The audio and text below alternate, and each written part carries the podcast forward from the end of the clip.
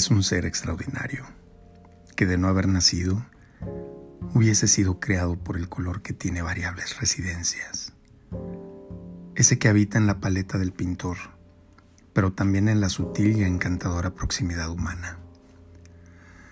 Ocasión extraordinaria esta, para ver que ha nacido para ser flor, para ser luz, para brindar esperanza y esconderse en el silencio, siendo una mujer sin límites, amada y respetada por el más grande de los amores, el amor de Dios. Es sin duda una beldad femenina que con tacones o sin ellos luce radiante, de linda figura que se anuda a esos pasos breves, a sus sonrisas, a la viveza de su mirada, esa que descubre en cada rincón. Cada mañana despierta feliz, alegre, resuelta, radiante, como si Dios fuese su maquillista.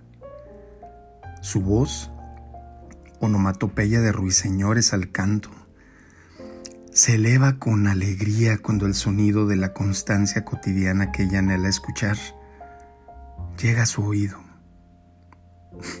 Sí, el sol se ha ido de fiesta. Es linda, inteligente e independiente, pura y angelical como su nombre, y tiene la habilidad de llevar su propia vida. Aprende de sus errores e intenta intercambiar su vida como siempre. Ella vuela y además te invita a ello. Te hace creer que tú también puedes volar. Te da fe y fortaleza. Ella tiene su propia definición de la vida. Flota sobre la generalidad y es, per se, un arquetipo.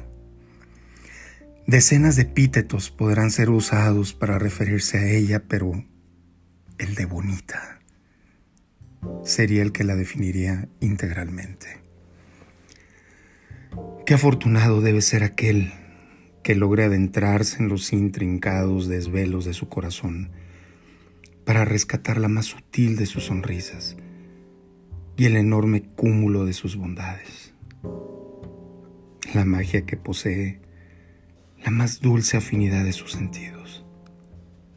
Ella es así, sutil linda, bonita.